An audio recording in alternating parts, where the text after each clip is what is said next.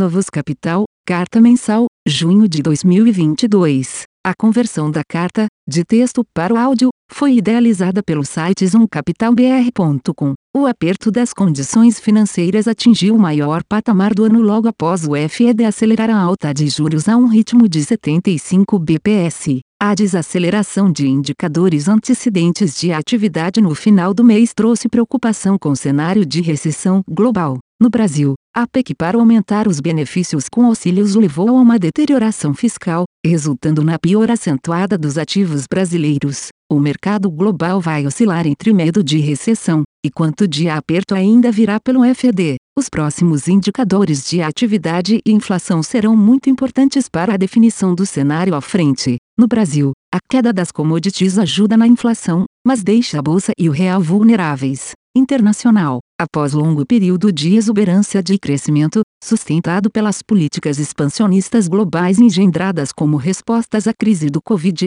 o mundo dá sinais de fadiga, com os indicadores antecedentes de atividade começando a mostrar inversão, seja para economias avançadas ou para as economias emergentes. O elevado patamar de inflação exige um movimento contracionista das políticas econômicas, com vistas a diminuir a pressão de demanda e levar a inflação de volta à trajetória de normalidade, próxima a 2% globalmente. As métricas de inflação seguem bem pressionadas, principalmente nos EUA, Europa e países emergentes. A inflação norte-americana se aproxima de um patamar de 10%, situação inimaginável em outros momentos. O mesmo se observa na Europa, onde a inflação seguiu acelerando, de um nível já elevado, exceto na Alemanha, devido a efeitos temporários, como subsídio a transportes e combustíveis, de forma que apenas ao final do verão saberemos qual a real face da pressão inflacionária. Enquanto as commodities seguirem em patamar muito elevado, a sensação global de preços seguirá forte e exigirá maior atuação das autoridades monetárias. Assim, a dúvida que surge no mundo neste momento é: o montante de estímulos retirado até agora é o suficiente para gerar um recuo nos preços que traga a inflação novamente para a meta ou precisamos gerar uma recessão mais profunda? Em um ambiente recessivo, a demanda cai tão abaixo da oferta que gera uma dinâmica de preços para baixo, puxando a inflação, variação dos preços para patamar inferior ao objetivo do Banco Central. O ponto principal é que, neste momento, a inflação se encontra muito acima da meta de longo prazo. Assim, podemos trabalhar com duas possibilidades para a normalização da inflação: um, o tamanho do recuo da atividade induzido é tal que gera uma rápida convergência da inflação. Neste caso, o aumento da taxa básica de juros é acima do que se supõe atualmente e vai exigir mais dos B6 globais. 2. O tamanho do recuo exigido é menor e a variável de ajuste passa a ser o tempo que se leva para atingir o objetivo. No segundo caso, ao invés de tentar levar a inflação para a meta no próximo ano,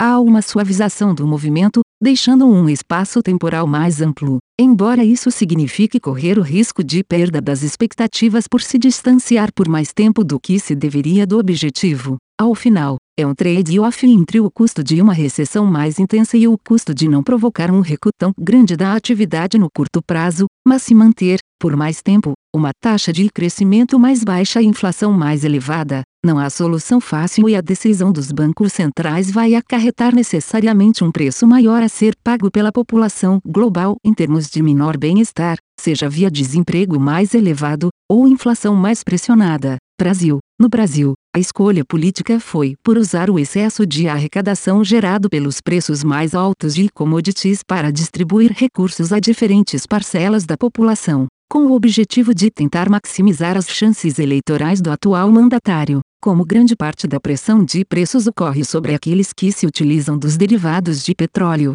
devido à elevação de quase 40% no preço da commodity ao longo deste ano, decidiu-se por distribuir os recursos em excesso das seguintes formas: 1. Redução do ICMS, Imposto Estadual, sobre a gasolina, energia e comunicação para um teto de 17%, beneficiando a população consumidora desses produtos, em sua maioria nos espectros mais elevados de renda. 2. Transferência de recursos para motoristas de táxi e caminhões a fim de contrabalançar o aumento dos custos de transportes, em uma transferência dos recursos da União para quem usa intensamente produtos derivados de petróleo como insumo. 3. Elevação, a princípio temporária, do Auxílio Brasil de 400 reais para 600 reais, com vistas a combater o aumento dos preços de alimentação e permitir que essa população, mais vulnerável ao reajuste dos preços de produtos básicos, tenha recursos para fazer frente a requisitos de subsistência. Para tanto, a opção foi por novamente emendar a Constituição, abrindo brecha para novas despesas fora do teto de gastos, fragilizando ainda mais nossa já delicada situação fiscal. Dado o tamanho da nossa dívida PIB, fica difícil imaginar que o país consiga manter essas isenções fiscais e esse pacote de auxílio aos mais necessitados em período de normalidade. Por conta disso, a Constituição terá que ser novamente emendada em períodos futuros para fazer frente a essa dinâmica orçamentária, algo muito negativo, dado que a discussão futura deveria versar em torno de como reconquistar a credibilidade fiscal que foi perdida. A dinâmica fiscal passou a ser ditada pela dinâmica eleitoral, em que os incentivos para medidas populistas se tornaram a norma, já que o incumbente precisa reduzir sua rejeição, que se encontra em patamares onde, historicamente, é muito difícil conseguir a reeleição. A aposta é que, como ocorrido em reeleições anteriores para a presidência da República, a rejeição vai recuando à medida que a campanha eleitoral avance e a população sinta o impacto dos benefícios concedidos. Em termos de atividade econômica, continuamos com surpresas vindas do mercado de trabalho. A taxa de desemprego recuou de forma impressionante, em uma velocidade inimaginável anteriormente. Isso fará com que a renda familiar se mantenha mais elevada por um período mais longo de tempo, sustentando o consumo e, por sua vez, o PIB. Para 2022, esperamos crescimento de 2,5%, com a grande preocupação ficando para 2023, onde teremos os efeitos dos freios externos e da taxa de juros mais elevada no Brasil. No IPCA, temos projeções acima da meta nos dois períodos, de 7,2% para 2022, com forte efeito da retirada de impostos sobre combustíveis, e de 5,0% para 2023. Com isso, e com mais medidas de estímulo fiscal, esperamos que o BCB leve a taxa Selic a 13,75% e a mantenha neste patamar até o momento em que seja inequívoca a alteração da dinâmica inflacionária global. Renda fixa. Em junho não conseguimos monetizar nossa posição tomada na parte intermediária da curva, após um IPCA 15 abaixo das expectativas, e uma decisão do Copom mais dava do que o esperado. Encerramos a posição após a piora do mercado com a PEC das bondades, iniciamos uma posição vendida nas partes curta e intermediária da curva. As commodities agrícolas em reais praticamente zeraram a alta do ano, e o medo de recessão global vai ajudar o BC a encerrar o ciclo de alta de juros em setembro renda fixa internacional. Encerramos nossa posição tomada em juros no ZEUA devido à piora dos indicadores de atividade no ZEUA e na Europa. A postura mais agressiva do FED de acelerar o ritmo de alta de juros para 75 bps começou a ajudar na desinflação global. Vamos acompanhar os próximos indicadores de atividade e inflação para voltar para a posição tomada moedas. O book de moedas ficou positivo com as posições comprados em dólar contra países do G10 durante o mês. Encerramos as posições compradas em dólar e adicionamos uma compra do Yen,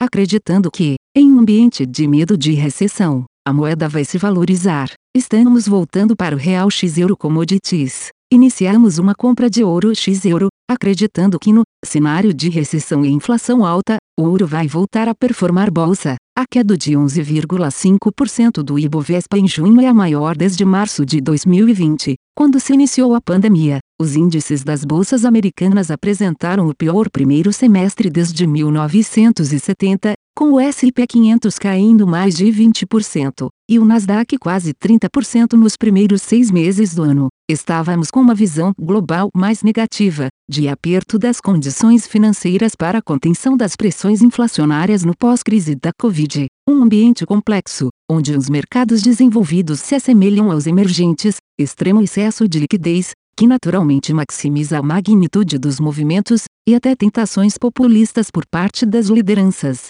Apesar dos preços estarem mais atrativos, a dinâmica ainda segue negativa, tanto no cenário global, com uma possível recessão à frente, como no local, com uma eleição polarizada e uma inflação que ainda não deu sinal de fundamentos mais positivos. Estamos com uma exposição bem pequena no mercado acionário, levemente comprados em casos específicos na Bolsa Brasileira, e ainda vendidos nas bolsas dos países desenvolvidos, taticamente atentos para uma possível reversão de tendência, ainda não observada a fim. A conversão da carta, de texto para o áudio, foi idealizada pelo site zoomcapitalbr.com. Aviso legal: é recomendada a leitura cuidadosa do regulamento dos fundos pelo investidor antes de tomar a decisão de aplicar seus recursos. A rentabilidade passada não representa a garantia de rentabilidade futura. A rentabilidade, quando divulgada, não é líquido de impostos. Fundos de investimento não contam com garantia do administrador, do gestor, de qualquer mecanismo de seguro ou fundo garantidor de crédito, FGC. Para avaliação da performance de um fundo de investimento, é recomendável a análise de, no mínimo, 12 meses. A gestora não se responsabiliza por quaisquer decisões tomadas tendo como base os dados deste documento. As informações aqui contidas têm caráter meramente informativo e não constituem qualquer tipo de aconselhamento de investimentos ou oferta para aquisição de valores mobiliários. Os investimentos em fundos de investimento e demais valores mobiliários apresentam riscos para o investidor. Os fundos de ações com renda variável podem estar expostos a significativa concentração em ativos de poucos emissores, com os riscos daí decorrentes.